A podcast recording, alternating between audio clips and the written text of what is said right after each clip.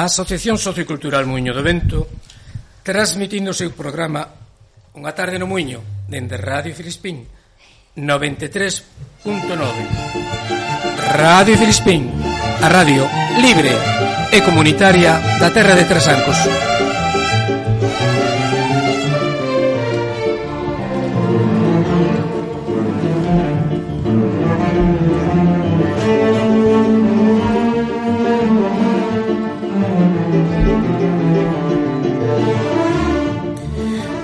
relaxado para dar paso á muñada número 168.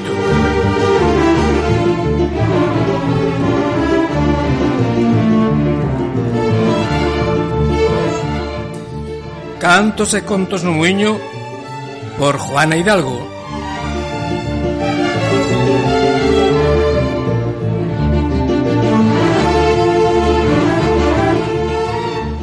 Avaliación continua. Silvia Picos, coas súas convidadas para falar das melloras no colexio San Xoán de Filgueira.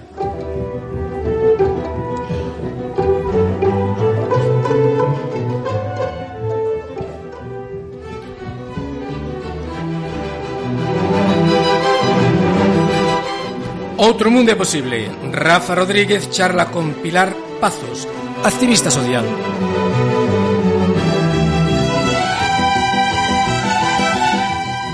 Notas dun reformado por Rafa Aguirre Bengoa.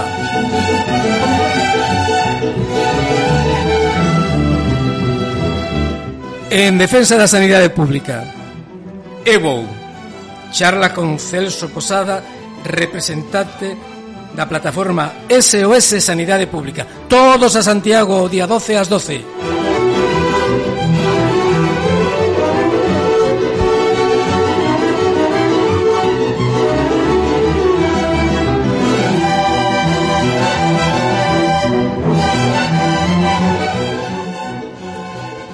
E si máis, cumpre mandar un saúdo a quen sabemos que nos está escoitando. A doña Juana Hidalgo. Boa tarde, Juana. Moi boa tarde. Non te temos aquí, pero temos alguén na túa representación que mandaches en comisión de servicios para o teu cantos e contos no muiño. Boa tarde, Bego. Boa tarde. Achega todo o micro porque senón Boa moito, tarde, moito, chéquete moito máis.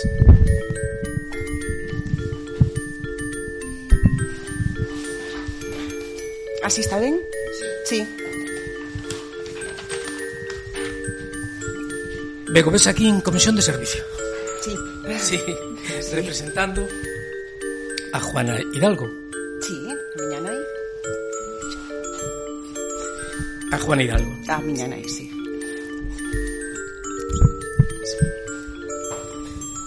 Chegádevos moito ao micro, porque senón... A Juan Hidalgo, sí. E nos está escoitando, Juana? Pois, mm, coido que sí. sí. Coido que está pegadiña radio. Sí. Sí. Que ben que ilusión nos fai. Pois sí, a verdade é que sí. Juana, que tú anai, anai de Begoña García Hidalgo, e que escritora. Eh, bueno, podemos chamarlle podemos chamar chamarlle pois, non sei. Artista, artista, artista. Para sobrevivir. Artista ademais os seus anos, cantos anos ten? Pois mira, agora ten 92 anos. 92. Sí. E escribe ademais como recuperando unha bella afición que era tío. Sí, foi unha historia moi sorprendente, moi sorprendente porque no confinamento no máis duro do confinamento, un día chamamos a casa da miña nai e nos dixo bueno, pois non sabedes o que estou facendo. E pensamos, pois non sei, saliche a rúa. E dixo, non, estou a escribir. Unha muller que, bueno, que só foi á escola hasta os 12, hasta os 12 anos, que nunca vimos escribir máis que a lista da compra ou unha receita de cociña, e de repente nos conta que está escribindo un conto que lle encargaron na escola cando era nena, un conto de Nadal, que nunca o fixo, e que empezou a escribir en ese momento. E a partir de aí? A partir de aí sigue escribindo. Juana Hidalgo, 92 anos. Pequeniños relatos. Que pequeniños nos, contos. Que nos recollemos aquí encantadísimos, encantos sí. e contos no muiño. E sigue escribindo. E sigue escribindo. Que ben, que ben. Bueno, pues claro, nós estamos aquí para dar voz a esos artistas que non teñen que non teñen ese público e moi de moi bon costo facemos ese recoller eses contos populares ou de autor, como neste caso de, de, de Juanidad. E ela lee vos os relatos na casa e os seus eh, fillos, os seus netos. Eh, o leva bastante, bastante discretamente, porque creo que eh, aínda ten que superar, pois, pouco de vergoña, un pouco non sei. Pois... Imagínate, imagínate, pero bueno, para nós foi un regalo moi entrañable. Claro. Unha sorpresa e unha lección de, de, de vida, porque no máis duro do confinamento que nos estábamos volvendo todos tolos, e a xente maior, pois imaginade como, como estaba, pois eh, de unha lección de resiliencia, porque, claro que sí. ao fin a cabo, pois que escriba por moitísimos anos. E, bueno, recollemos o teu conto. O teu conto, non? O conto da miña nai. O conto da tua nai. Que se titula? Se titula O meu conto de Nadal. O meu conto de Nadal. O teu conto de Nadal. Mm. Poñemos un poquinho de sintonía, entras. Moi ben. Thank you.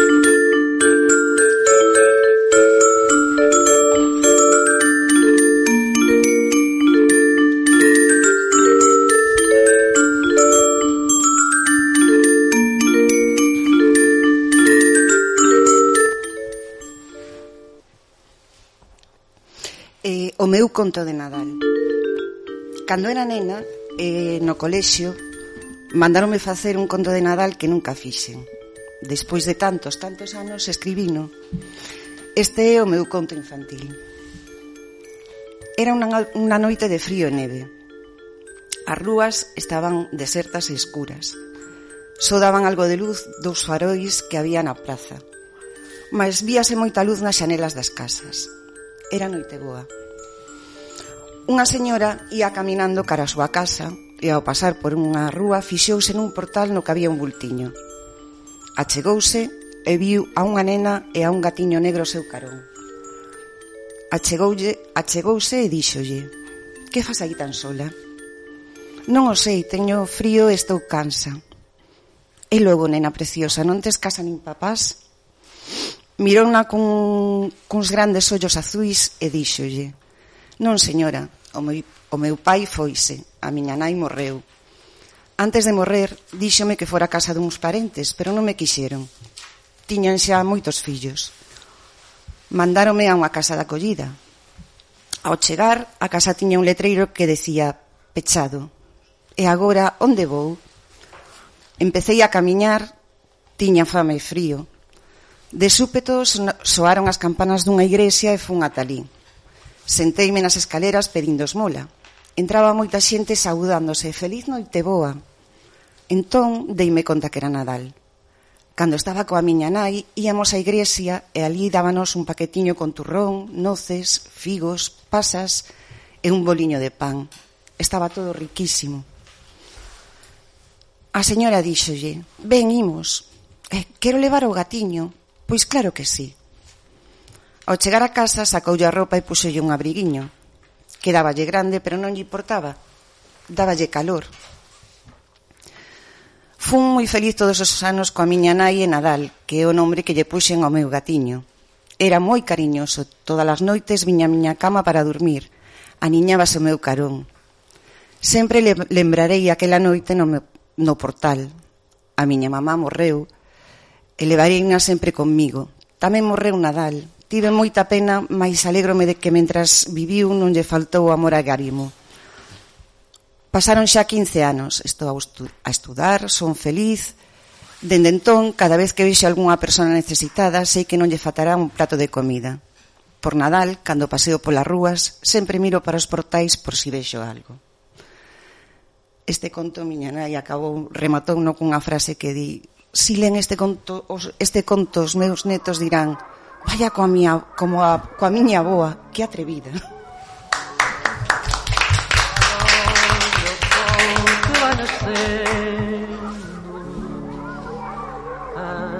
anda a ver o mar.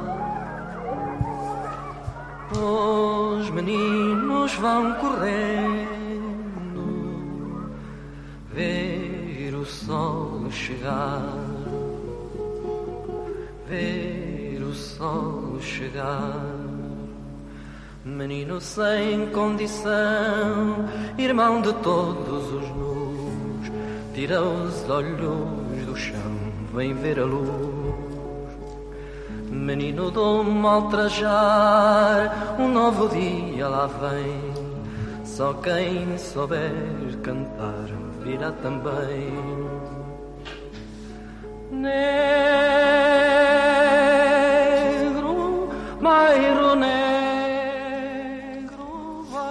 Moitísimas gracias, Begoña.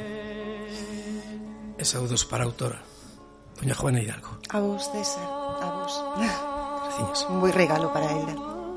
Não há pão, não há sossego.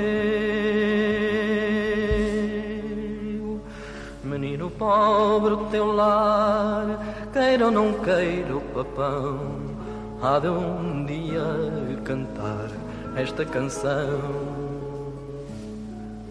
Olha o sol que vai nascendo, anda a ver o mar.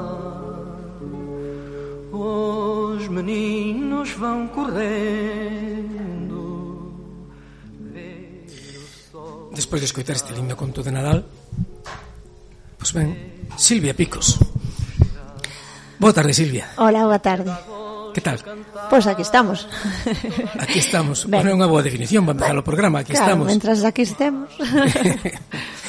aquí estás con moita xente. Sí, aquí estou hoxe con con Sandra, co, que mestra no CEI San Xoan de Filgueira, con Sara, que é a súa directora, Eva, representante das familias, eu. Aquí estamos as catro, preparadas. Ben, moi gustosos de recibir a a esta representación do Colexio de San Xoán de Filgueira, porque unha vez, outra e outra máis, temos que estar atentos na defensa dos nosos servicios públicos.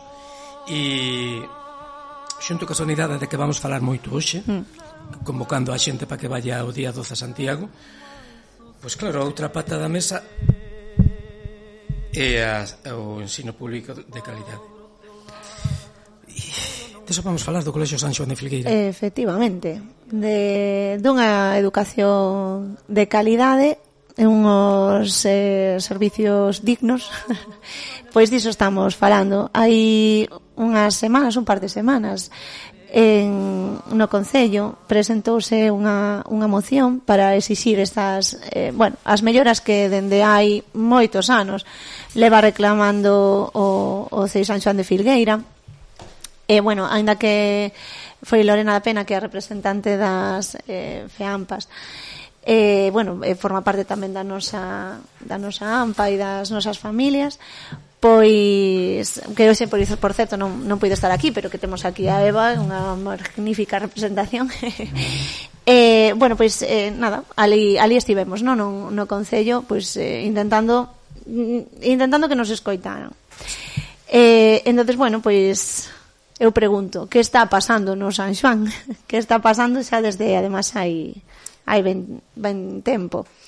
Non sei se, bueno, entre Sara, Sandra, que leva máis tempo eh, aí no, no cole, pois que nos expliquen un pouco que está pasando. Comezou, se queres. Uh -huh. Vale, pois no San Xoán eh, desde hai moitos anos eh, levamos reclamando unha serie de obras de mellora do noso centro eh, que son mm, esquecidas por parte das administracións, ou seja, as administracións eh, nos presentamos dosieres enormes eh, con moitas follas, con todos os arranxos que hai que facer e as administracións o único que fan é pasarse a bola dunha a outra e nos mentre seguimos agardando e seguimos tendo o noso alumnado pois, bueno, con situacións un pouco deficitarias, non? Por non decir perigosas nalgúns momentos. Claro, creo que se mal eh, nos recordamos eh, o, o estado do pabillón, sobre todo, que é o máis eh, alarmante. Ademais de, do pabillón, pois, eh, bueno, hai aí tamén algunhas... As fendas da, do muro exterior, as fendas do muro exterior, eh, o acceso ao pabillón, non só o teito, tamén o acceso ao pabillón, eh, cando se molla resbala, os nenos poden caer, poden facerse dano cousiñas que, que non son estética, que son cuestións claro. de, de seguridade, de, de necesidade. De necesidade. Eh, desde cando se ven arrastrando un pouco este esta problemática, porque todos somos conscientes, creo que o profesorado, as familias tamén eh, son conscientes desta, bueno, pois pues destas necesidades. Hai tempo que que vimos arrastrando este problema. Pois sí, eh, eu levo desde o curso 2010 no centro neste centro e xa desde ese momento cun arranxo que se fixo no tellado do edificio de educación infantil eh, pois xa comezaron os problemas porque de feito comezaron a, comezamos a ter moitas humidades no edificio de infantil que, bueno, eh, era cuestión de pintar, volver a ransear, pero o curso seguinte volvíamos a telas. Eh, outro dos arranxeos graves que para nós desde sempre foi un arranxeo moi grave o, o peche perimetral do centro educativo, posto que está moi deteriorado por culpa da vegetación das fincas colindantes, o cal é un risco, nos recreos temos que estar con mil ollos eh, evitando que o alumnado vaya para esa zona, e igualmente nos últimos anos empezou a deteriorarse o, o muro exterior eh, da entrada eh, ao centro, da, da entrada principal ao centro, eh, co, bueno, co risco que supón para todo o alumnado e as persoas que van pola, pola beira rúa e para o alumnado de infantil que ten o seu patio xusto ao lado dese, dese muro. Claro, no momento, dende o momento que, que se plantexa esta, esta moción, non? Que coa axuda das familias, coa axuda da, da AMPA, porque isto, bueno, é algo de todos. Ou algún movimento, pasou algo. dende un dende que dende que se plantexou, alguén nos escoitou, alguén veu se interesou polo centro. Que pasou? No Concello, no Concello houve máis movimento, empezouse a falar do que estaba acontecendo no San Xoán, o cual, bueno, eu penso que é bo. Xa só que se nos escoite, pois xa un comezo. Sí, a verdad que eh, é algo importante, parece eh, que a veces eh, iso é algo que nos cala, que, que din, ai, am, parece que protestar eh, ou non é protestar, é reclamar, é, é moverse, non? Para pois parece que a veces é como mm, vamos a deixar aí o centro un pouco bueno, non é, ten unha connotación un pouco negativa ás veces, pero pero é xusto o contrario realmente é un centro vivo, é un centro no que se están reclamando esas melloras porque hai alumnado, porque o necesita e porque, bueno, porque é, é importante. Como representante das familias, Eva, ti como ves todo isto que está sucedendo?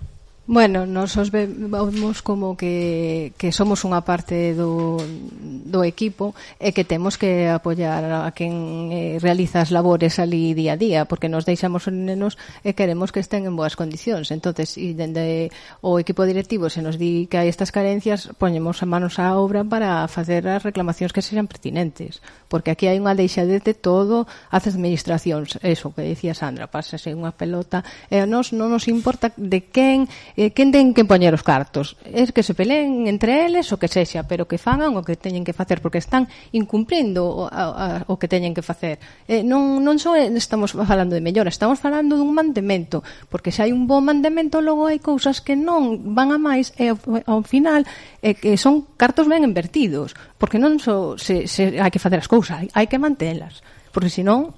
Eh, perdemos os cartos por todas partes. Si, sí, eu aí estou de acordo con Eva en que temos unhas instalacións maravillosas, eh, tanto exteriores como interiores, uns edificios moi grandes, cunhas clases moi amplas, un pabillón polideportivo maravilloso. Unhas zonas verdes que non impresionantes. Hai pero que ao final esa deixadez por parte das administracións para levar a cabo o mantemento que teñen que facer, pois fai que moitas zonas non as podamos utilizar, que o alumnado entre no pabillón e tropece, que o edificio de infantil teña o chan a parches, que realmente dá unha impresión bastante mala, por así dicilo, eh, bueno, que pidamos un cambio de, de, pequenos ventanais, ventanucos, que non sei nin no nome, non me acordo xa, que o único que fan é eh, crear eh, humidade en todo o corredor de infantil, pensando na salubridade ou na falta de salubridade, non que, que eso implica, cambialas, eh, non, porque eso non é mantemento, tal, e todos estos son natrancos que fomos encontrando ao longo de todos estes anos, co cal, o deterioro dos edificios e do centro cada día é peor. Claro, é un pouco que o que decíamos, non non queremos que ninguén eh, se responsabilice mm, de, al, de algo que non lle compete, pero eh, está claro que a alguén lle compete, ou a Xunta, ou o Concello, ou a quen sexa. Entón, se non é dun lado, que sexa de outro. Se, se non é de reparar e hai que facer algo novo, pois, pois que se faga. Entón, o que penso que se está facendo é mm, berrar e, e dicir non, que non, non, non, vam, non podemos esperar máis tempo. Isto tense que arreglar xa, e se non é dunha maneira, pois terá que ser doutra, pero vamos, que hai eh, xente con, eso, con ganas e con forza de, de tirar para adiante. En que punto, Sara, están agora mesmo as cousas? A que te refires? despois de todas esta despois da moción de todo o, o que, bueno, que levamos que se leva feito e eh, eh, Temos algunha novidade á espera ou? Pois mira, agora comezan as visitas das familias, comeza o prazo de admisión en breve, e para non ser importante a imaxe que dá o centro, de eso depende a admisión que vai haber no cole, as novas matrículas. Por lo tanto, queremos dar a mellor cara de nós, que todo o esforzo que hai detrás se vexa porque ás veces o estético pois é moi importante porque as cousas entran polo ollo. Daquela se nós estamos facendo un traballo moi importante, pero queda tapado por unhas instalacións pois, que poderían estar mellor cuidadas ou que poderían ter unha cara máis bonita, pois o traballo perdes un pouco. Claro. Si, sí, pois así estamos, César, no San Xoán de Filgueira, aquí co, coa voz en alto. Sí, sí, sí, sí, sí, me eh, deixades. Sí. Eu tamén anduve, tamén anduve no mundo do ensino, xa, xe é difícil, xa é difícil realizar a, o labor docente, non? O labor do día a día. Uh, son difícil as aulas. Eh, é difícil, pois, todo, todo a problemática que leva a docencia como para ter que andar cunha sobrecarga que supón todo isto que vos estades expoñendo aquí. É dicir, que para conseguir un ensino de calidade, vos teñades que ter unha loita, unha briga máis alá das aulas. O profesor está para dar as aulas e para que a administración, supóñome, bueno, non sei se para que a administración lle resolva os problemas de infraestructura necesarias para un ensino público de calidade. E a miña admiración polo vosso traballo eh, día a día e pola vosa xusta reivindicación que estou a tanto dela, pois, bueno, pois por afinidade, pois que me parece que é unha reivindicación moi xusta e moi admirable. Claro que sí, claro que sí. E, e además penso xa estou falando máis penso, Silvia, se me deixas, que a xente cando ve que se pelea por un ensino público de calidade, por unha sanidade pública de calidade, a xente comparte e admira eses movimentos. Non sei como vedes. Sí, eu, eu estou contigo aí, eh? Aina que a veces se nos vende eh, esa idea de ai, non protesto, non vamos a decir, non vai a ser que non va, non, pois non, non non vamos a non vamos a quedarnos de brazos cruzados precisamente por iso, porque o noso centro é un centro vivo porque os nosos alumnos están aí, nós estamos pois todos para xuntos eles. para eles, por e para eles. Non estamos reclamando nada para as nosas casas. Eh, non estamos reclamando tampouco nada que sexa, non sei, nada do outro mundo. É unha cousa bastante, xa digo, unhas instalacións dignas que además levan tempo sin estar bueno, sin estar o día, cos amaños que se precisen, e, e se non é por parte do Concello, pois, pois habrá que facer forza todos mm, para, bueno, para a Xunta, a Consellería ou quen sea. Eu quería me despedir, César, preguntándolles a estas eh, compañeiras que, que teño xa aquí se a educación pública, xa que, que estamos, eh, eh, pasa a proba ou necesita mellorar? A ver que pensen a resposta que non é fácil. Eh, eu penso que a nivel eh, profesorado, eh, implicación nos centros por parte do profesorado, aproba e con creces. Creo que o profesorado que estamos é un pouco vendidos, por así dicilo, non sei, coa resposta que as administracións nos dan, tanto a nivel recursos humanos como a nivel recursos materiais nos centros educativos. Pero bueno, esa é a miña forma de ver. Creo que o profesorado, eh, sobre todo no noso centro, está ao mil por mil, vamos. Eh, entón, creo que merecemos un pouquiño de cariño por parte das administracións. Non sei que como vestir Sara. A ver, eu penso que ao profesorado non se lle pode pedir máis do que dá en xeral, en termos xerais, eh, mm, traballase, traballase arreo por e para os nenos e as nenas. Despois, noutros ámbitos, queda camiño por andar. Temos cousiñas que mellorar, temos traballo que facer. Iso sempre.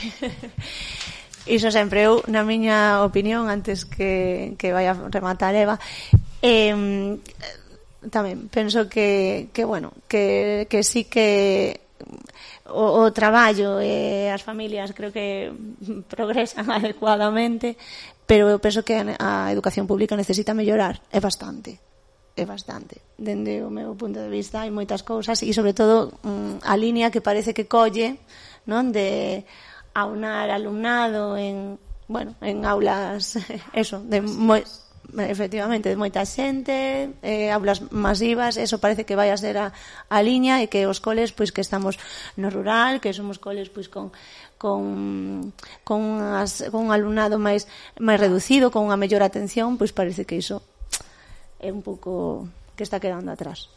Di que diseva.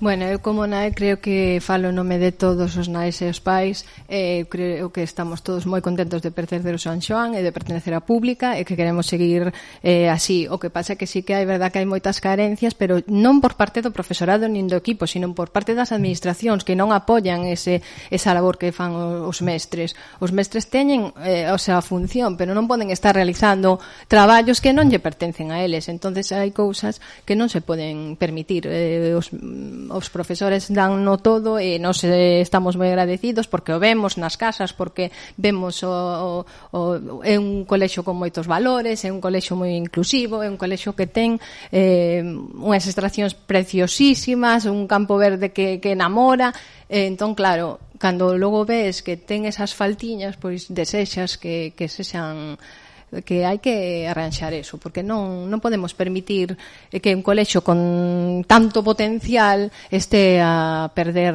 alumnado, porque a xente, claro, ti mm, ves esas cousas e se eh, non coñeces e non estás dentro, non sabes o que estás perdendo. Ti ves só a parte exterior e tal, e dices, guai, estas instalacións, pois non, non sei, creo que non vai ser vos para o meu fillo, non, non vou, vou outro colexo que este non me gusta, e estás perdendo moito, moito tanto porque non, é, non só estás quedándote co que se ve de fora entón, é o que decía Sara que, que eso vai axudar moito e que ademais os nenos que están no colexio precisan de, desas de melloras e precisan de ter esas instalacións en vos estado. E os que están agora e os que virán despois.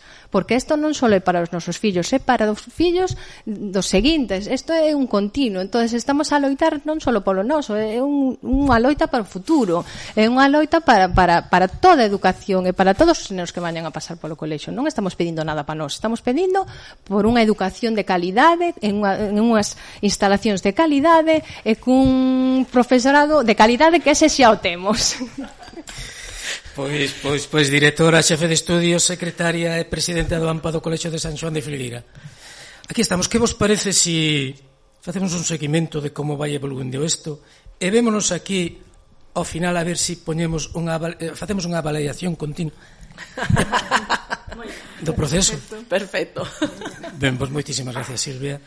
E non sei se queres decir algo máis para pechar. Nada, eh, as palabras de Eva, que mellor remate que, que o que acaba de decir. Nos, non... Bueno, eh, si sí. Me Si me permite, Silvia, eu sí que diría que tamén temos unhas familias de calidade que estiveron currando na aula de infantil, no horto, eh, calquera cousa que se lle solicita, aí están, sempre con nós. Pois longa vida ao colexio de San Juan, de San, de San Juan, iba a decir, de San Juan, de San Xón de Filgueira, e, bueno, aquí estamos, para dar voz a que non a ten. E encantadísimos de escoitarvos que casi, casi... Eh, eh, que alegría, que dentro de dentro do, do, do, do, da problema, pues, vervos con esta puxanza, con esta vitalidade, con esta alegría na defensa do ensino público, pois pues que recargas pilas. Moitísimas grazas, moitísimas gracias. gracias. Directora, xefe de estudios, secretaria, presidenta, moitísimas grazas.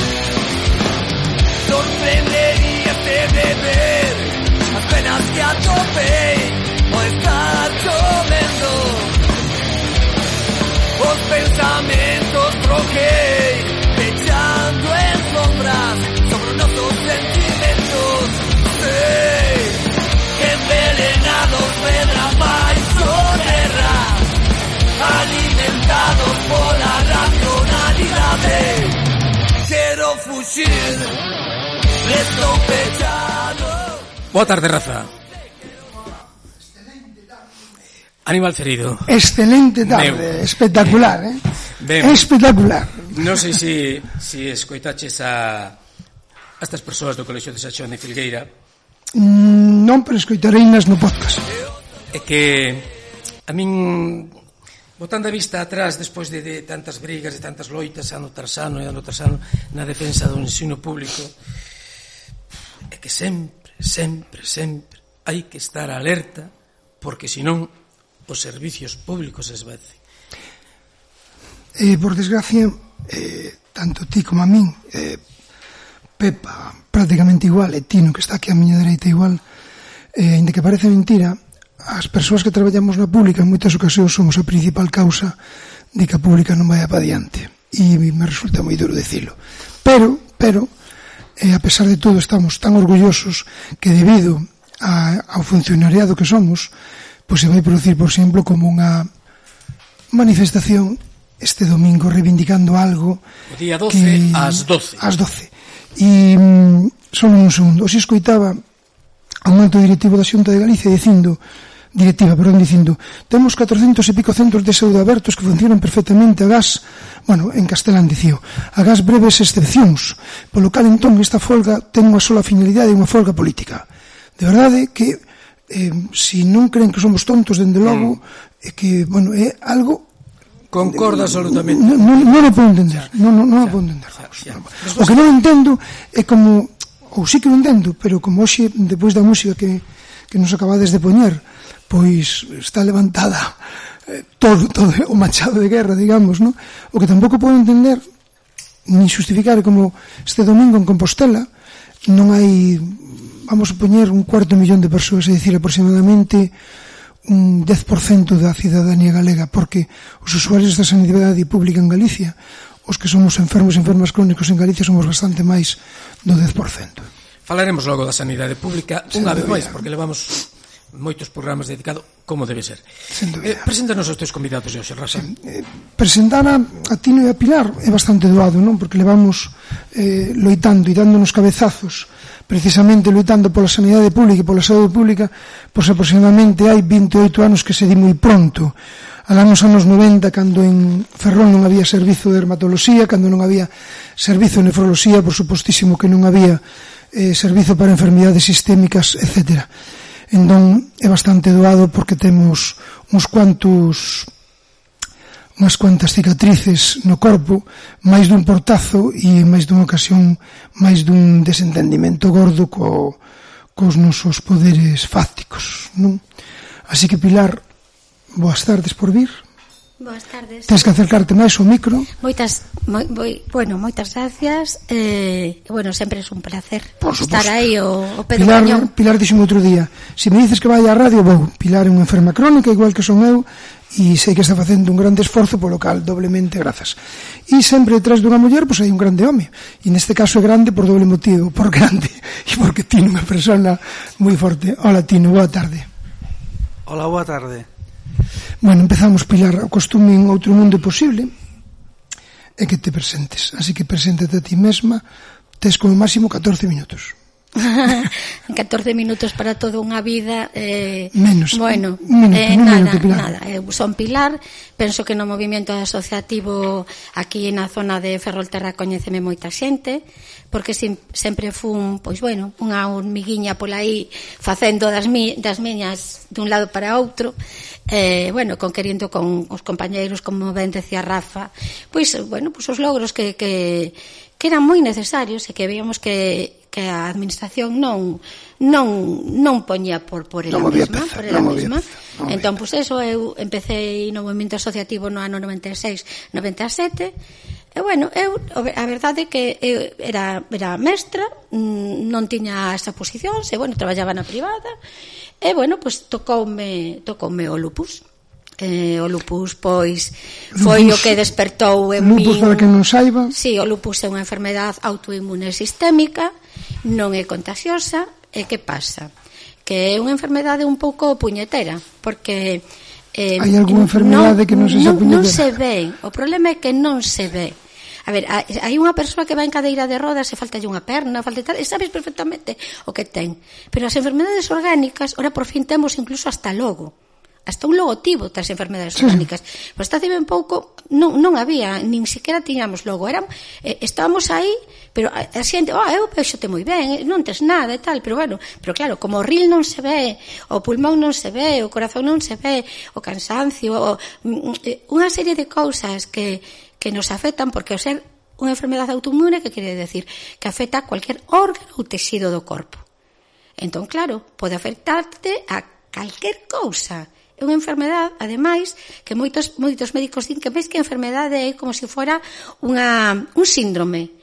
E ademais non só é o lupus, é que ademais do lupus, como non era suficiente porque é bastante complexo, ten a, a, a, a boa costumbre de xuntarse con outras Lógico. enfermedades, como por exemplo o Xogren, o Rainó. Entón, claro, que encontramos? Ah, que son mayoritariamente mulleres en edad fértil, que están ou ben estudiando no instituto, ou con a primeira regla, ou, bueno, pois, pues, eh, eh, que, que requiren sí. unha atención moi específica e que perden moito, moito a nivel de estudio, a nivel antes de traballo. De, antes de seguir describindo non, non? que eu creo que xa dixeche da hondo eh, cando empezaches ti con isto non existía a GAL, a Asociación Galega de Lupus non entón, por que importante por que imprescindible e creo que os tres, os cinco viramos iso por que é imprescindible que as persoas que teñen unha enfermidade crónica estén asociadas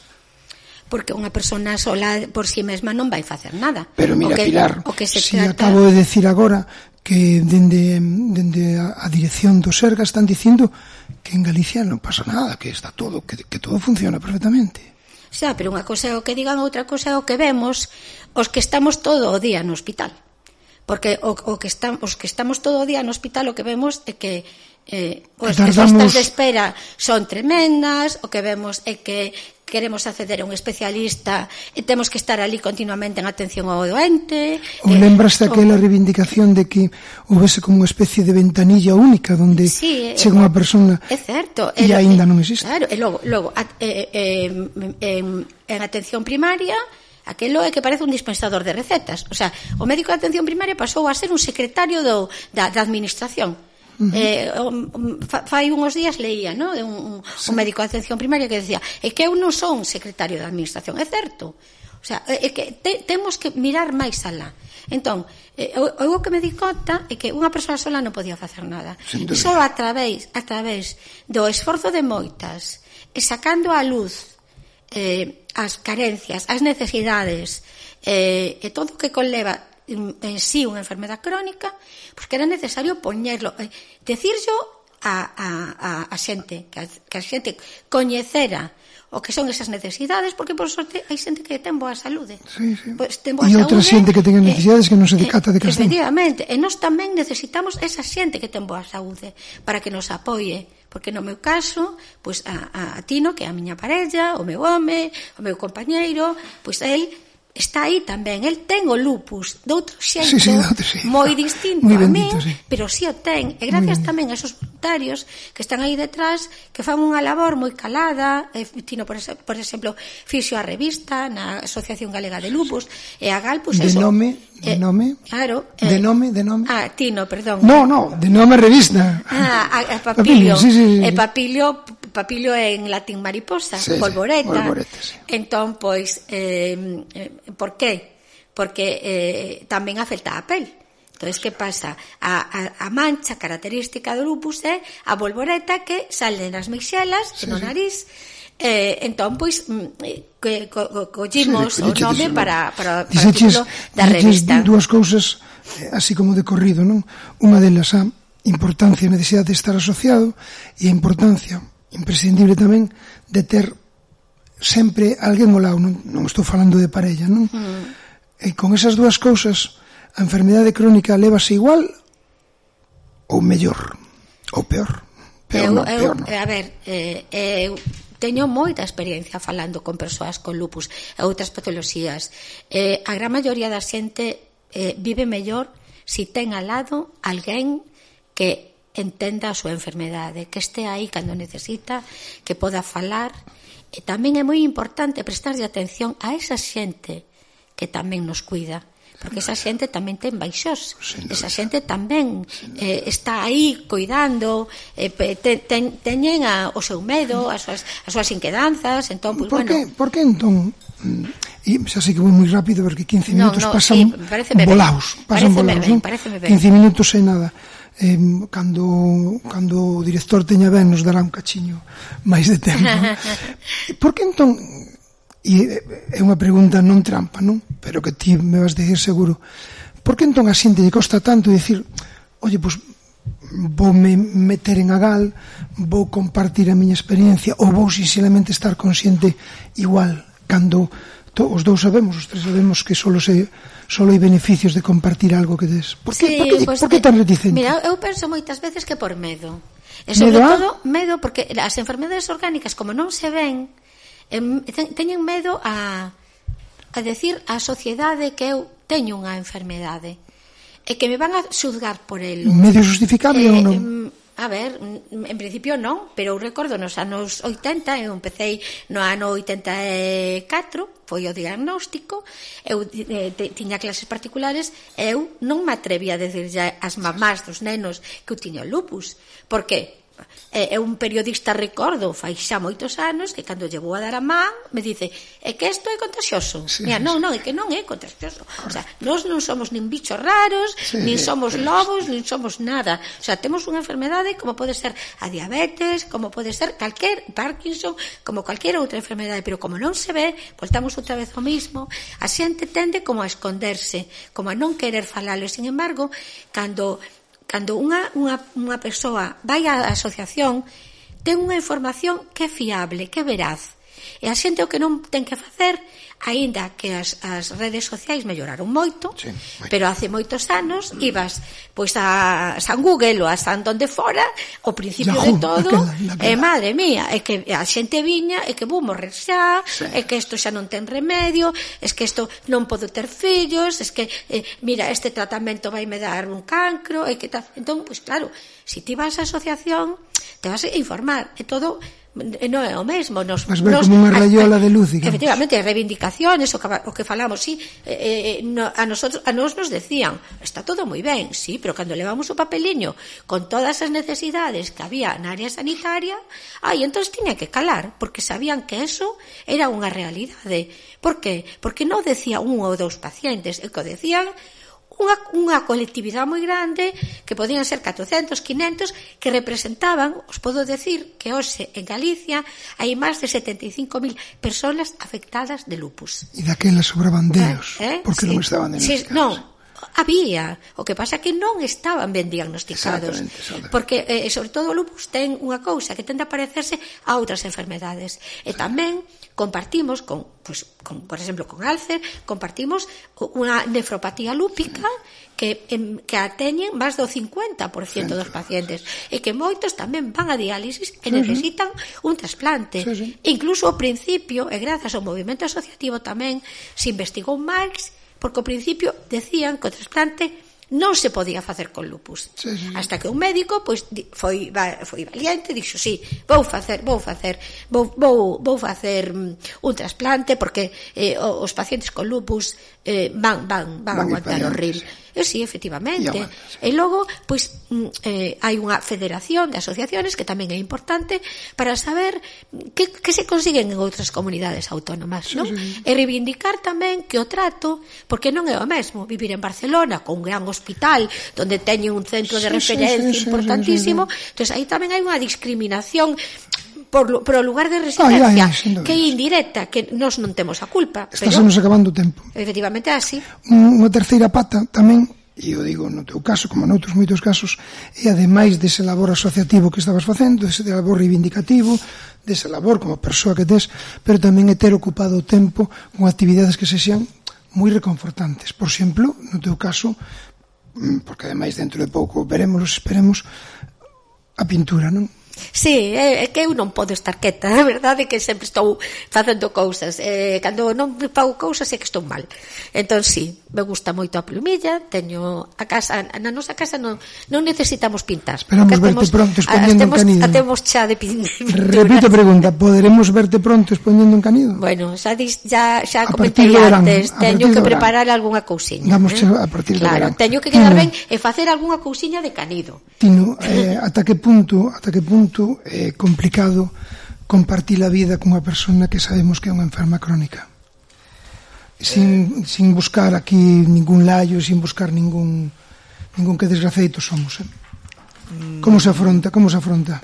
Pois eh, sobre todo hai que botarlle moita moita paciencia, eh eh, ti non esperas estar cada dous por tres en urgencias, por exemplo, eh, sabes que cada vez que ela ponse mala, pois pues, acabas en urgencias. E non sabes despois, unha vez que estás en urgencias, non sabes si vai quedar ingresada, si vas si te van a mandar para casa, si vas a, en fin, é unha incógnita todo, e, e to vas de sorpresa en sorpresa, eh, a veces moi poucas alegrías e eh, sempre mm, máis ben con esa espada problemas que, que, que alegrías bueno. pero ao mesmo tempo debido e xa sei que non é que o calla que non sucedese así, non?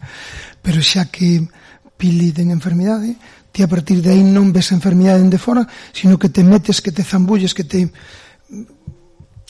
que te mergullas no movimento asociativo. Sí, sí, sí, sí, eh, eh, eu me deixo arrastrar por ela totalmente. Eh, o sea, a donde a donde vai ela vou eu. Entonces, eh, e implícome, teño que implicarme porque se non me implico, entonces ela non podría facer o que fai, nin eu eh, sí, sí. non, non, podría, non podíamos separarnos o sea, eh, non podíamos non existiría eh, eh eu ter a miña vida por un lado e ela ter a súa ¿no? antes de pechar, antes Ay, de que César me diga pechar, canto teño? un minuto medio minuto, antes me diga quen recibe máis o que é voluntario e voluntaria ou con quen traballas ou a quen axudas?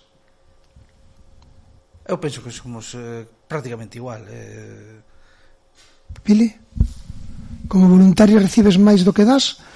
Ou, ou ah, a, a mí enseñaronme moito a xente. Opinio Eu penso que Opinio sempre sempre aprendín máis do que din. Opinio sí. Val. Eh, eh, E cando cando ti axudas quedas Eh, quedar con a, como, como, como sempre que ven. Estou, satisfeito. Estou, estou axudando. E non ben, quero, ben, e non quero que, que a xente pase o medo e eh, as cousas que eu pasei. Que, que a xente este informada. Si queremos... Que non, tome que non tomen decisións así a, ah, a, o tolo. O si tolo. queremos saber máis sobre a GAL, sobre a Asociación Galega de Lupus, hai unha página web, hai un Facebook, poden miralo. Uh -huh. Se si alguén necesita o teléfono de Pilar que o pida a Radio Filispín, porque yo proporciono, yo proporcionamos dentro dos servicios centrais dirixidos por o noso excelso director César.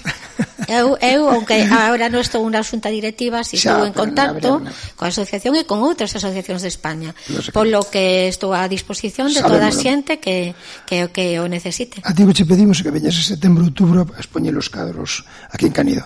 Pili, eh, Pilar, un placer como sempre, como nos últimos 20 moitos anos, tiño tres cuartos do mesmo e estivete a gusto? Moito, moito. Contigo sempre estamos Volveredes, a gusto. Entón. Esta casa non a coñecíamos, pero estaremos encantados de voltar. Volveredes entón, verdad? Sin dúbida. Seguro que sí. Moitísimas grazas e unha, unha grande parte. Pois pues eso, moitísimas grazas a, a Pilar, moitísimas gracias Tino, moitísimas gracias a Rafa. Outro mundo é posible. Moitísimas grazas.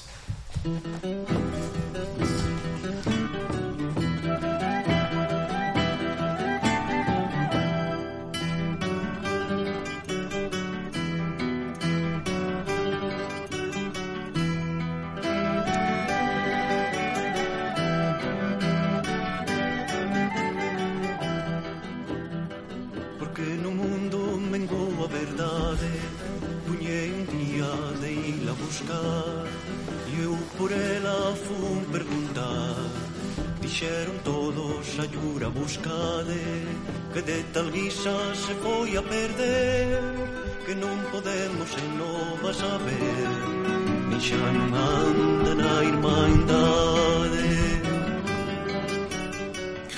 Boa tarde, Rafa. Rafa Aguirre Bengoa. Boa tarde. Eh, como era? Notas dun reformado. Notas dun reformado. Ben. Tócanos de novo. Unha previa. Estamos aquí cos a defensa dos servicios públicos e non sei se vas coincidir co, co que che vou dicir. Estamos nun momento crítico nesa loita, nesa briga por na defensa dos servicios públicos. É dicir, estáse librando unha movilización xa non digo a nivel eh, local nin galego. Estamos vendo grandes movimentos en Francia grandes movimentos en Inglaterra. Eh, o mundo estáse reestructurando estamos nun momento digamos definitivo na defensa destes servicios públicos como unha manifestación dos dereitos, digamos, das clases populares. Home, eu non sei se é crítico e definitivo, o que sí que sei que é importante, como sempre, defender os servicios públicos resulta importante sempre, porque o que sí que é certo é que vivimos nunha constante tensión entre a iniciativa privada e a iniciativa pública por eh, ofrecer ese servizo. Aí hai moitos cartos e hai moita iniciativa privada interesada. E eso non é nin, no, nin de hoxe, nin de mañán, nin cesará mañán, nin pasado mañán. Sí. O, é unha tensión continua na que debemos manternos sempre alerta e sempre en tensión. Ben, que nos traes para hoxe? Eh, hoxe quería falarvos de, sobre a propiedade, a súa entrada nos códigos, eh, nos códigos jurídicos, a súa constitucionalización e algúns bulos que resultan interesantes eh, para a nosa cultura xurídica o tratamento legal da propiedade e dos problemas asociados á súa distribución ten a súa orixen como moitos outros aspectos legislativos no dereito romano. Roma, na súa expansión, desde unha pequena comunidade establecida na parte central da península itálica ata abranguer un imperio que cubría territorios de todo o contorno do mar Mediterráneo e unha boa parte do resto do continente europeo, non só confrontou militarmente con outras comunidades humanas, facéndose coa capacidade de decidir sobre os territorios que as albergaban, tamén procedeu a colonización de novos espazos. Por iso, estableceu un sistema legal que permitía o reparto e a asignación de terras conquistadas ou en proceso de colonización. Co tempo, consolidiríase a, a, a propiedade das parcelas asignadas. A sociedade romana tiña un carácter eminentemente agrario. A propiedade da terra considerábase un símbolo de status. Conseguir a propiedade das terras significaba gozar dunha situación económica privilexiada. Pasaba a ser unha referencia familiar e a ocupar un lugar central na cotidianidade das persoas. Ser propietario ou non de terras marcaba una importante diferencia, determinando incluso o modo de relacionarse socialmente entre persoas pertencentes á mesma comunidade. Por iso non nos debe extrañar que se fose configurando co paso do tempo un sistema de regras que resultaría finalmente codificado.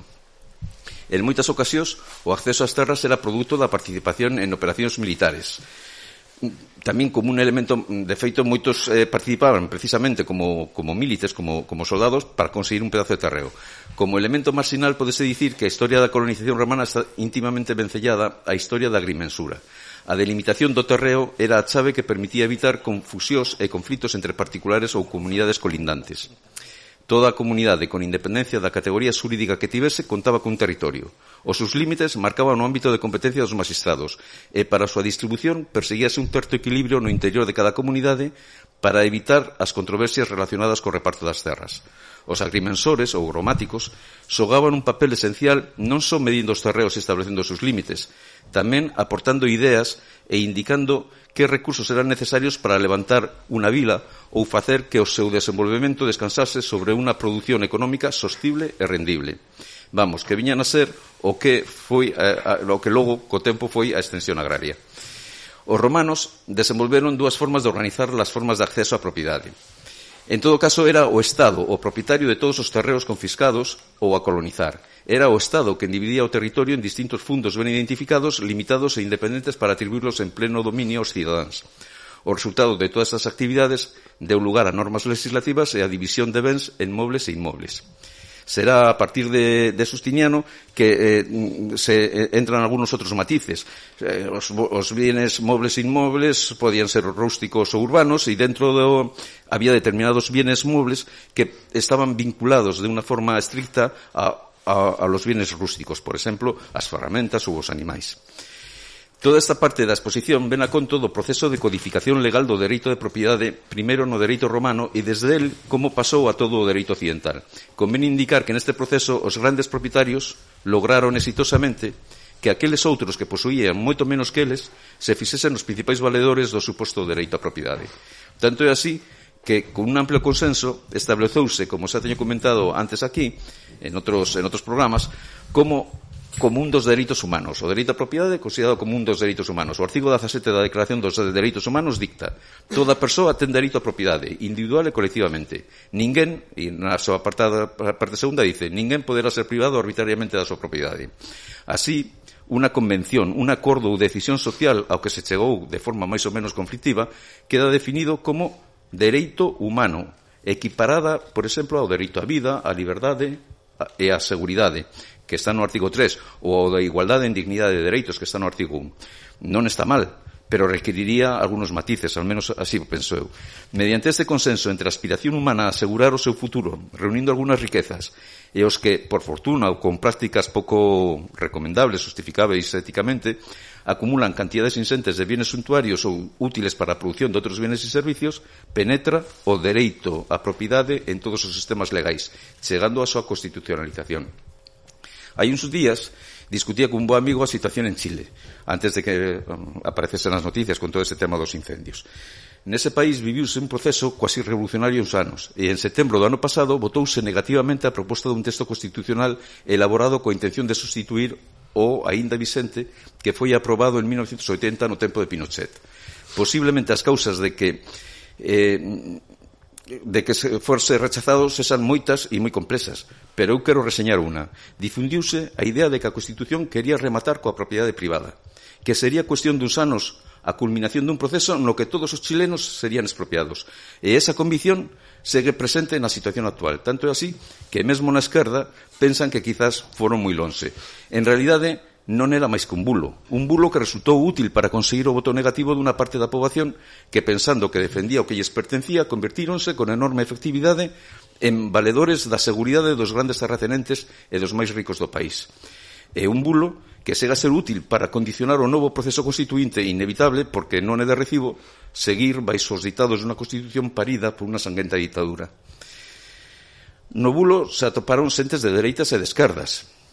A posición de fondo o que deixaban a, a posición de fondo de aqueles que deixaban operar o bulo para conseguir os seus objetivos, pero que se vían obrigados a presentar propostas jurídicamente ben fundadas, dicían que calquera cambio constitucional que implicase unha modificación da regulación do dereito da propiedade establecido na Constitución de 1980, a de Pinochet, non podía ser senón unha vulneración dun dereito fundamental un dereito definido como inherente á natureza humana e recoñecido nos tratados internacionais. A maior virtude desta concepción do dereito da propiedade é que permite aillalo do debate político. A fin de contas, un dereito fundamental, o dereito á vida, o dereito a non ser torturado, o dereito a non ser discriminado, o dereito a ser considerado inocente en tanto non se demostre o contrario, por exemplo, non, non son eh, materias sobre as que se poida decidir por maioría ou minoría un dereito fundamental non se discute. O dereito á propiedade estaba recoñecido na Constitución de 1980 e a súa reelaboración atentaría contra él. Algúns engadían, ademais, que baixo a protección e o recoñecemento brindado pola Constitución Vicente a propiedade, o país experimentou un longo período de tres décadas de crecemento e estabilidade sen precedentes no século pasado. Ademais, afirmábase que a propiedade privada, así, sen ningún tipo de matiz, era o fundamento da liberdade. Cando menos, tenemos que recoñecer que este argumento ten unha maior profundidade que o de facer descansar a liberdade sobre o dereito a tomar unhas cañas nos bares en tempos de pandemia.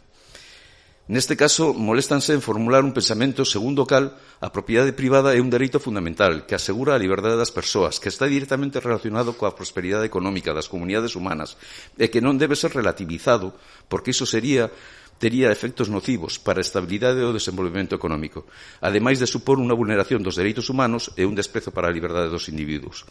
É unha argumentación circular, e que evita entrar en debates sobre a forma en que os bens se producen, como se distribúe a riqueza, como se acumula e cales son os problemas que se xeran nunha sociedade na que a desigualdade crece sen freo e o mercado fracasa, fracasa na, re, na retribución de todos os que participan directa ou indirectamente como produtores ou como consumidores no sistema productivo.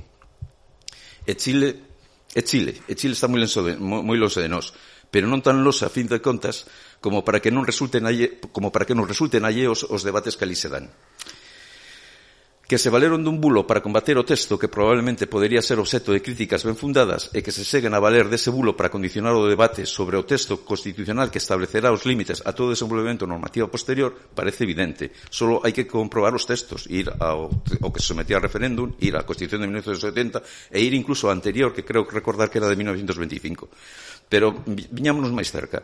Estes días asistimos con algo de estupefacción pola miña parte a un debate sobre a bondade ou maldade dos empresarios que logran obter beneficios extraordinarios en tempos que se perciben como dificultosos para as maiorías e catastróficos para amplios sectores poboacionais. Dun lado, levase o debate ao terreo da categoría moral de quienes sustentan a propiedade de cantidades insentes de riqueza, e do outro, din sentirse doridos porque non se recoñece que eles arriscan a súa riqueza para crear emprego como se se tratase de unha decisión filantrópica a realización dunha actividade que dá orixe na súa riqueza, a consolida e faina medrar. O máis grave é que a maior parte dos defensores sociais desa pequenísima minoría inmensamente rica non pertenecen a ese grupo social. Son xentes que confunden os seus intereses con intereses dos grandes propietarios. Eis o meirande éxito dun porcento moi rico.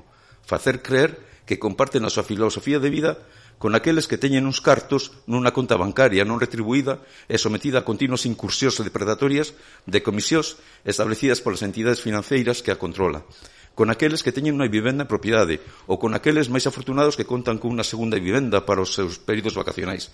Posuir un jet privado non ten ningún parecido con posuir un coche ou viaxar.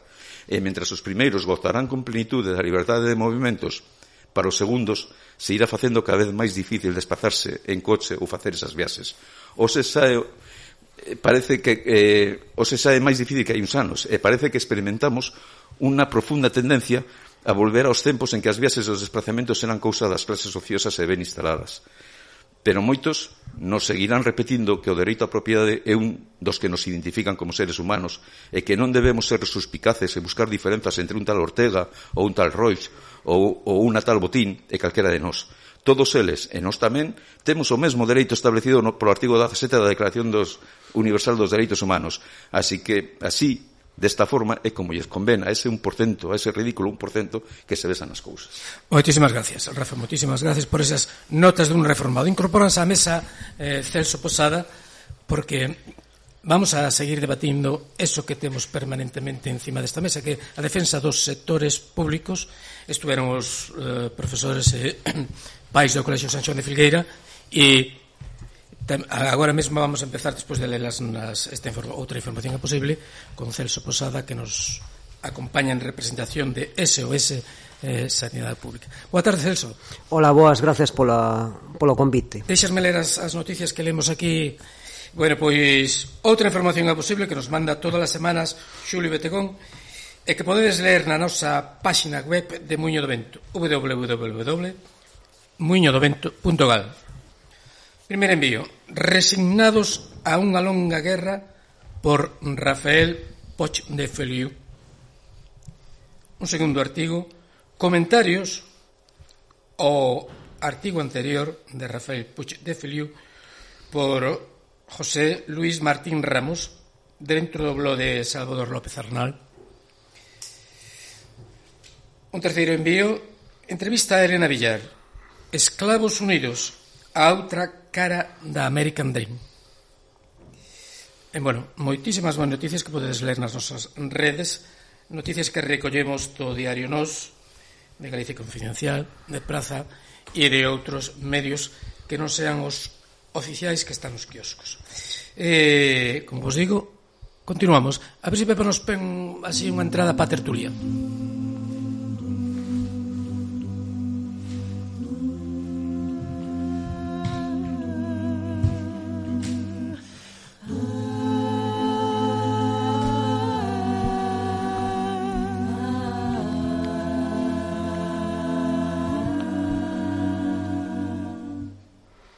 concessão monoteísta.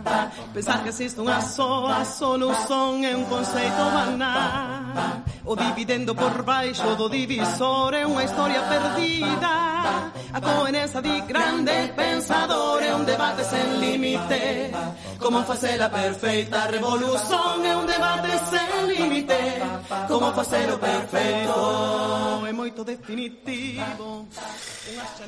Foron moitos, moitísimos os programas, as tertulias que aquí levamos facendo nunha tarde no Muiño na defensa dos servicios públicos.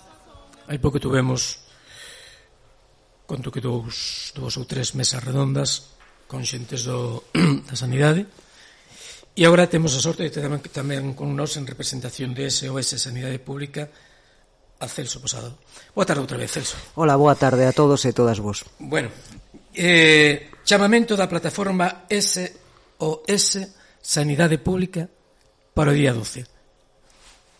Sí, bueno, eh, o vindeiro domingo 12 de febreiro vai haber unha movilización convocada pola plataforma SOS Sanidade Pública de Galicia Eh, cal é o objetivo? Pois, en primeiro, ir acompañando unha iniciativa legislativa popular de fortalecer a atención primaria que levamos recollendo sinaturas, levamos en principio máis de 30.000 sinaturas, mañán precisamente, eh, día 7, ás 12, diante do Parlamento Galego vamos a entregar estas sinaturas de, deste priego e faremos unha roda de prensa. Por que eh, iniciamos esa recollida de asignaturas desta ILP e vamos a facer a, a mobilización do Vindeiro 12 de Febreiro eh, con saídas 12 da Alameda en Santiago de Compostela? porque a atención primaria e sobre todo a sanidade pública está sendo atacada pola política sanitaria de recortes e privatizacións dos diferentes gobernos da Xunta de Galicia do Partido Popular. Primeiro co, co amigo de Marcial Dorado, Alberto Núñez Feijó, e agora con Alfonso Rueda e o, conce, o Conselleiro de Sanidade, Julio García Comesaña.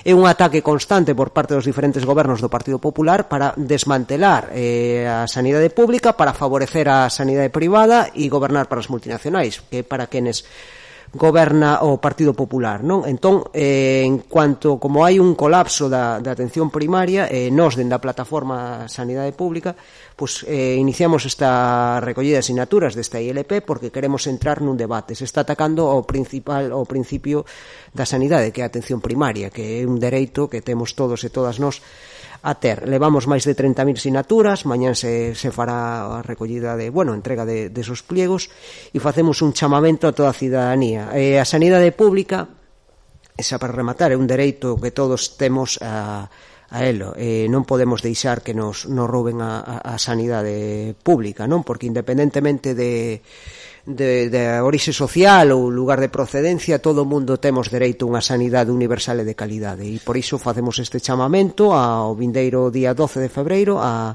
esta manifestación con saídas 12 da Alameda, pero non pode quedar só no día 12. A defensa da sanidade pública teñe que ser constante e todos os días, porque non hai democracia sin uns servizos públicos de calidade. Celso, cuestións prácticas así. Eh, logo seguimos coa co debate ideolóxico. Ben, eh, movilización día 12 ás 12 con saída da Alameda. Pregúntame aquí no, a través dun WhatsApp. Vanse poñer buses desde Ferrol?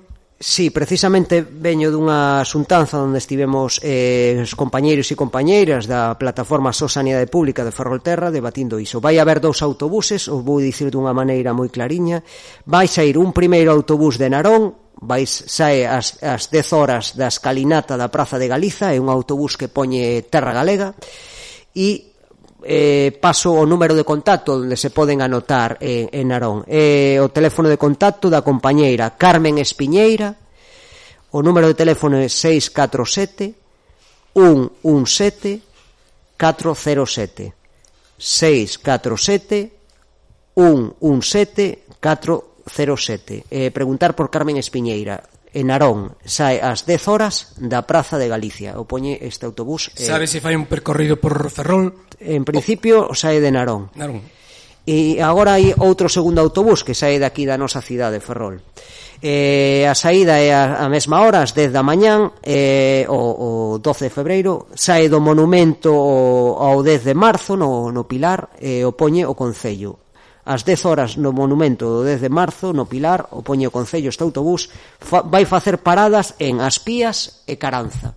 En principio, en Aspías e Caranza. O teléfono de contacto é o de Susana Laniz, a compañeira, que é o 680 922 151 680 922 151 preguntar por Susana Laniz xa é ás 10 da mañán do Monumento do 10 de Marzo e paradas en Aspías e Caranza. Non sei se quedou aí... Sí, logo repetimos, logo repetimos porque me parece fundamental eh, insistir en estes, en estes, en estes asuntos de infraestructura. Eh, que ambiente estades vivindo na plataforma?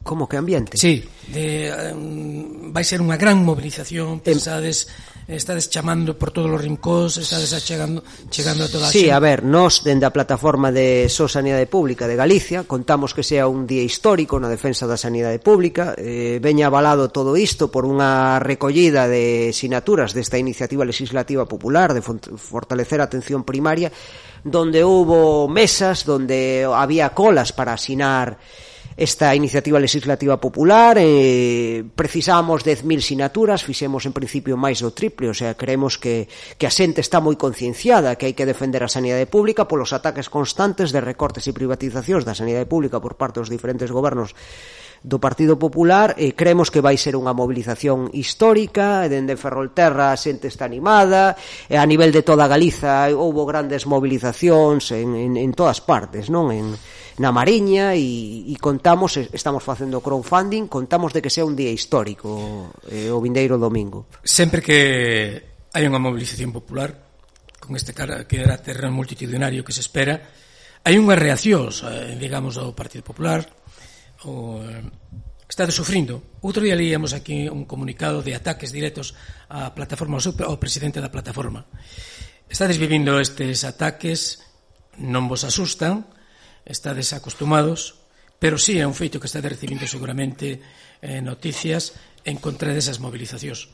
Sí, o que está claro que o Partido Popular está moi nervioso cando fala de que somos a sós bipartito ou que ou o ataque o dende aquí a solidaridade do voceiro nacional Manuel Martín, como ataque tamén a outra compañeira Monse Prado, que é a voceira do, do BNG no Parlamento Galego, que, que dixe unha gran verdade, que aquelas persoas que recortan en sanidade pública actúan sin con unha carencia total de empatía, que son psicópatas, está, está claro que o Partido Popular está moi nervioso porque se dan conta que empeza a xente a, a cuestionar as súas políticas eh, de recortes e de privatizacións na sanidade pública.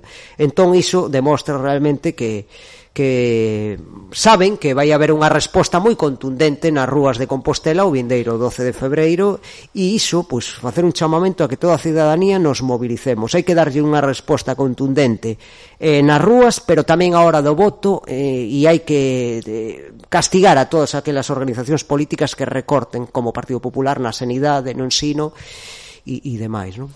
Eh, Eh, Rafa, Rafa que repengoa. Eh, facía antes unha pregunta se si, eh, inserir estes movimentos eh, populares en contra das privatizacións, en contra dos defensas, da defensa dos servicios públicos, e a escolas, e a eh, sanidade, dentro dun gran movimento bueno, pues, guerra de Ucrania, movilizacións en Inglaterra polos salarios, movilizacións en Francia polas pensións, grandes movimentos en todo o mundo.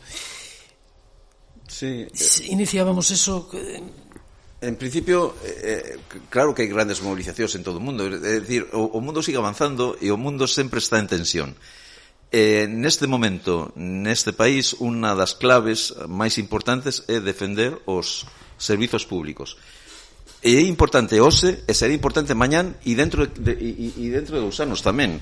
É dicir, vai ser importante sempre como foi importante manter ese pulso e manter esa defensa Pero ti non, permanente. Ti, ti non pensas que nestes momentos o capital este neoliberal está nun proceso depredador maior que noutros momentos?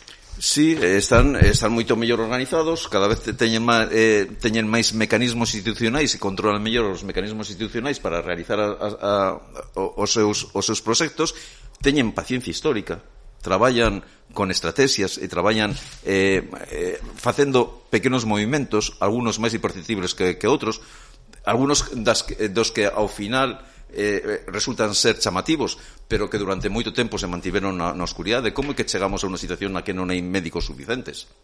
De que forma se chegou a eso? Como é que non se prever, se previron as necesidades de médicos e persoal sanitario suficiente para que todo o, o servicio das, da, da, da sanidade eh, este ben cuberto? Como é posible que asa mm, eh, cantidade de, de, de instalacións que non teñen os medios persoais necesarios para o seu correcto funcionamento. Aí non se chega por casualidade, se chega mediante unha política ben planificada e ao longo de moito tempo.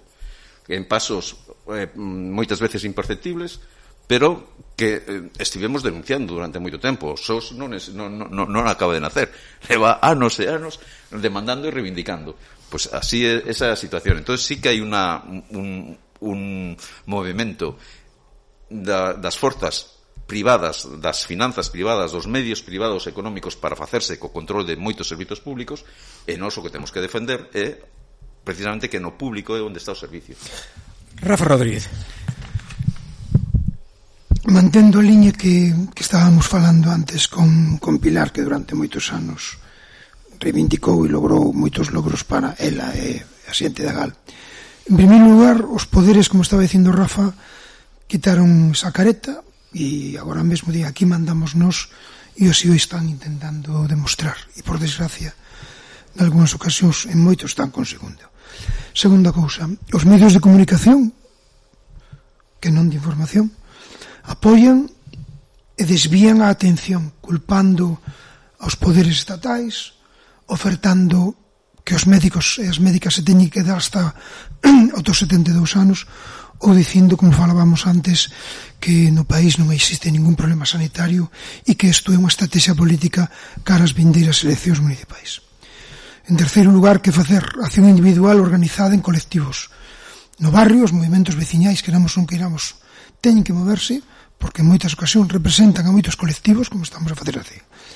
E en cuarto, e utilizando as palabras tamén de Celso, non vale con termos unha grandísima manifestación este sábado, perdón, este domingo senón que a sanidade pública sai todos os días. Eu asistín ás 4 da tarde no Marcide, atención ao doente ás dúas, porque cheguei ás dúas, estaba inzao de xente. Entón, se reclamamos, e creo que esa é unha mantra que ti me escoitas continuamente, hai que reclamar, hai que deixalo por escrito. Esa reclamación é que levada ás entidades sociosanitarias, por supostísimo que os sindicatos, por suposto que os partidos políticos, por suposto que a asociación veciñal. Eh, Celso, eh, di, di, di Rafa a cousa que el repite continuamente nestes debates, hai que reclamar. É que pode pasar que nos estemos acostumando a pasar unha noite en urxencias ou que nos estemos acostumando como unha cousa normal o que non nos incita máis que para ao cabo de, de unha semana ou do tempo que sea, ou que as listas de espera sean de seis meses. Hai un peligro aí que a través dos medios de comunicación, de isto, do outro, detrás, de machacarnos en lenguaxe coloquial, nos laven o cerebro e nos acostumemos e, polo tanto, hai que estar encima continuamente eh, contrarrestando esas mensaxes. A ver, os medios de comunicación evidentemente son actores políticos e sirven uns intereses determinados e teñen unha liña editorial e o que tratan é de, de manter eses, de, eses intereses. Eu ao fío do que di Rafa, eu creo que eh, dende as radios libres e comunitarias e onde a esquerda hai que facer esa, esa labor de pedagogía de explicarlle moi ben a xente o que está a suceder, pero sobre todo a importancia de que participen activamente non só nos organizacións políticas de esquerdas e os sindicatos de clase, sino que fagan política todos os días, dende as asociacións veciñais eh, dendo o movimento feminista, dende as plataformas na defensa do, da sanidade pública como só sanidade pública, dendo o ensino público e que constantemente tamén estén vixiantes do poder e de vixiantes tamén dos medios de comunicación. Eu diría que os dereitos eh, como a sanidade pública eh, teñen que defenderse todos os días eh, xa non só mediante as ele, eh, o día das eleccións, sino todos os días non fiscalizando o poder e facendo política, porque hai unha frase que falamos moito que se ti non fas política, fan política por ti e outras persoas fan, tomarán esas decisións e te roubarán eh, pois os dereitos, a liberdade, a democracia e como digo eu, ata carteira como nos fai o, o Partido Popular, non? Entón, eh, eu diría que iso que os medios de comunicación que te, eh, e a labor das radios libres e comunitarias tamén é contrastar esos medios, a, esos mainstream ou medios de comunicación que sí que é verdade o que diste eh, parece que incluso eh, nos fan ver unha realidade que non é a que percibe a cidadanía, non? Nos, nos din que todo está moi maravilloso, cando realmente o que está percibindo día a día a, a cidadanía, eh, son esas longas listas de espera, son os recortes, do, a inestabilidade do persoal sanitario público, cada vez menos orzamento para a pública e máis para a privada, o sea, como os medios de comunicación soan ese papel de tratar de vendernos outra realidade en función do poder económico, dos intereses que teñan. Eu creo que por iso é importante que a cidadanía faga política, todos os días eh, os movimentos sociais, as radios libres e comunitarias son fundamentais e, e que, que fan política en só sanidade pública eu dende aquí quero aproveitar un, un momentiño tamén os, o micro de que, a ver, eh, esta movilización non acaba o día 12. Eu dende aquí quero tamén facer un chamamento ao persoal sanitario público a que se implique un pouco, un pouco máis con, con nós, participe con nós na plataforma So Sanidade Pública e que toda a cidadanía de Ferrolterra se incorpore con nós a, a, a So Sanidade Pública e a seguir defendendo a, a sanidade pública. Non sei se te expliquei un pouco o que comentaches e tal. No, cidadanía temos que facer política todos os días. Sí, hai, una, hai un tema que a mí me, me preocupa moito sempre e é que moitas veces nos presentan os orzamentos eh, con cartos destinados a un servicio público e ao mesmo tempo se realizan políticas para que eses cartos destinados a ese servicio público se deriven hacia entidades privadas. Se subcontratan determinadas áreas de atención médica a eh, determinadas instituciones médicas ou a determinadas eh, a, a determinados negocios. É unha forma de, eh, de roubar a sociedade. Recollen medios e cartos que están destinados para un fin e se non é que non se asignen directamente a ese fin, sino que se asignan a ese fin, pero de unha forma indirecta e deixando no medio que alguén se beneficie deso. Eso, ese elemento que está sempre presente, que está sempre presente, hai que combatilo. Igual que hai que combatir e hai que exixir que nos atendan nos servicios públicos, nos servicios públicos e directamente públicos, e efectivamente, ser beligerantes e reclamar continuamente, presentar reclamacións sempre, Ser beligerantes é importante e ao mesmo tempo ser proactivos, estar sempre dispostos a apoiar calquera movilización e calquera iniciativa que vaya en favor do servizo público. Sí, Rafa, un minuto e logo pasamos ya. Xusto que dicía Rafa, cando, cando un traballador ou traballadora dun hospital privado chámate utilizando de maneira totalmente ilegal os teus datos para dicirche que che van a operar, o primeiro que facer é pedir o nome e apelido desa persoa E a partir de aí, eso mesmo non hai que poñer a persoa. Hai que dicir en que momento ese hospital te chamou por medio, e repito, e de verdade que me canso de decirlo, existe a folla de reclamación en papel e ao mesmo tempo dende o propio móvil. E non hai outra maneira de deixalo por escrito. E eso influe.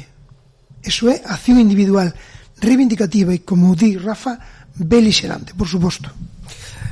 Eh, Celso, eh, Pareceme interesante que desde que des os datos de hora e saída de autobuses eh, para que a xente poida Sí, hoxe quedamos en que vais eh, comunicar eh, o número de teléfono de contacto eh, estes días, eh, mandarás a prensa, pero xa aproveitando que estou na radio, vai haber dous autobuses dende a comarca en principio, para a movilización do 12 de febreiro en Santiago de Compostela. Un autobús irá de Narón ás 10 horas da escalinata da Praza de Galicia o poñe Terra Galega, este autobús, e o teléfono de contacto que se poden anotar é o da compañeira Carmen Espiñeira, o teléfono é 647 117 407. Eh, repito de novo, Carmen Espiñeira é o número de contacto para Narón. 647 117 e 407 O repito de novo o... E logo hai outro segundo autobús que sae da nosa cidade de Ferrol que o poñe o Concello porque aprobouse nunha moción eh, no, no, no, no municipio. Este autobús sae ás 10 eh, da mañán do monumento 10 de marzo no Pilar eh, comparadas en Aspías e Caranza, ás 10 horas do monumento o 10 de marzo no Pilar, comparadas en Aspías e Caranza. O teléfono de contacto é o de Susana Daniz, eh, 680 922 151 número de contacto é vai, con, a nome de Susana Lani 680-922-151 sae ás 10 da mañán do monumento o 10 de marzo no Pilar comparadas en Aspías, Caranza. Non sei se quedou claro Bueno, moitas gracias, Celso. Moitas gracias por traernos a información da plataforma. Moitas gracias, Rafa Rodríguez. Moitas gracias, a Rafa Aguirre Bengoa. Eh, pois pues eso, facer un chamamento unha vez, outra vez e outra vez a asistir a esta movilización convocada por SOS Sanidade Pública na defensa da nosa sanidade.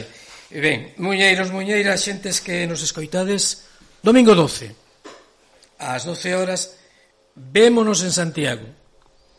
Das Barden camiñando, camiñando cara a Santiago, porque unha tarde no muiño, unha tarde non a nada, unha semaniña inteira, esa sí que é muñada. Gracias a toda a xente que fixo posible esta muñada número 187.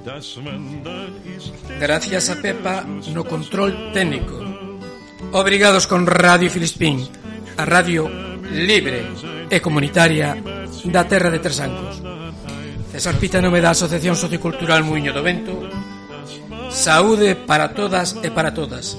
E eso, muñeiras e muñeiras que nos escoitades, xente todos, a Santiago, o día 12, ás 12, na Alameda en defensa da nosa sanidade pública.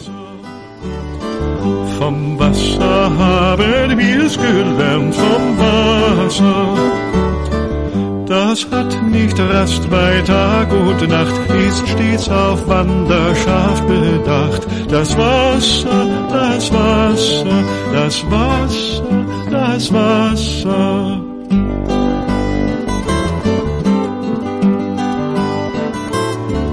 Das sehen wir auch den Rädern ab, den Rädern.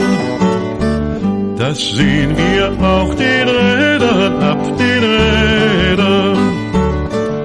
Die gar nicht gerne stille stehen, die sich mein Tag nicht müde drehen. Die Räder, die Räder, die Räder, die Räder.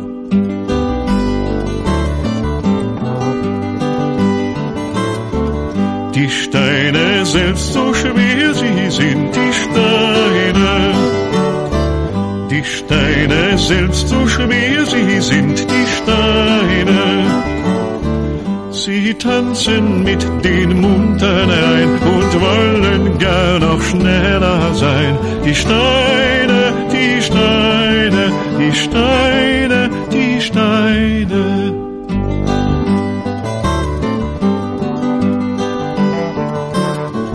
O wandere, wandere meine Lust, o wandern. O wandere, wandere meine Lust, o wandern. Herr Meister und Frau Meisterin, lasst mich in Frieden weiterziehen und wandern.